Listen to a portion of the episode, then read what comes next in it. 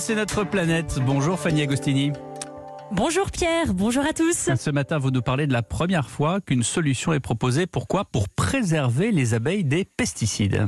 Oui, je vais vous parler euh, d'une sorte de vaccin en fait pour les, les abeilles. Mmh. C'est un ingénieur en, en biologie environnementale qui a démontré l'efficacité de l'utilisation d'une enzyme pour protéger les abeilles des épandages de pesticides. Son entreprise qui s'appelle Beemunity euh, fait le test en ce moment sur 240 ruches avant d'élargir le processus, euh, si ça fonctionne vraiment très bien, aux États-Unis en 2022 puis en Europe en 2023. La méthode, elle repose en fait sur un leurre pour que les abeilles s'administrent l'antidote elles-mêmes.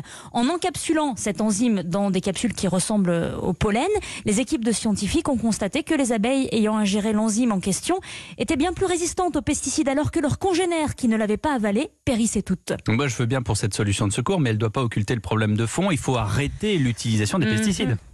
Oui, oui, tout à fait. C'est c'est même le, le fondateur hein, de Bimunity qui, qui le dit et qui le déplore. Les 4,6 millions de tonnes de pesticides qui sont répandus chaque année dans le monde sont à l'origine de la mortalité accrue des abeilles. Euh, Je le rappelle, le taux de mortalité des abeilles est passé de 5 à plus de 30% ces dernières années d'après l'Union nationale de l'apiculture française. Si la solution donc de l'enzyme euh, protectrice euh, de Bimunity permet de préserver quelques ruchers, le nom de l'entreprise est finalement trompeur. Il ne s'agit pas d'immunité puisque l'enzyme doit être appliquée toutes les trois semaines et elle est difficilement applicable aux abeilles sauvages, ce qui la rend coûteuse et donc incomplète. Euh, Fanny, vous, nous dites que si on peut gagner du temps pour sauver les abeilles grâce à la solution enzymaire de, de Beemunity, une nouvelle menace surgit. Hein. Oui, c'est vrai qu'on parle beaucoup de pesticides euh, quand on fait référence à la mortalité des abeilles, mais il y a une menace de plus. Après les pesticides, ce sont désormais les microplastiques qui ont été retrouvés, tenez-vous bien, jusque sur les ailes des abeilles. Microplastiques Oh qui se retrouveraient eux-mêmes, et oui, sur le pollen des fleurs. Une omniprésence du plastique.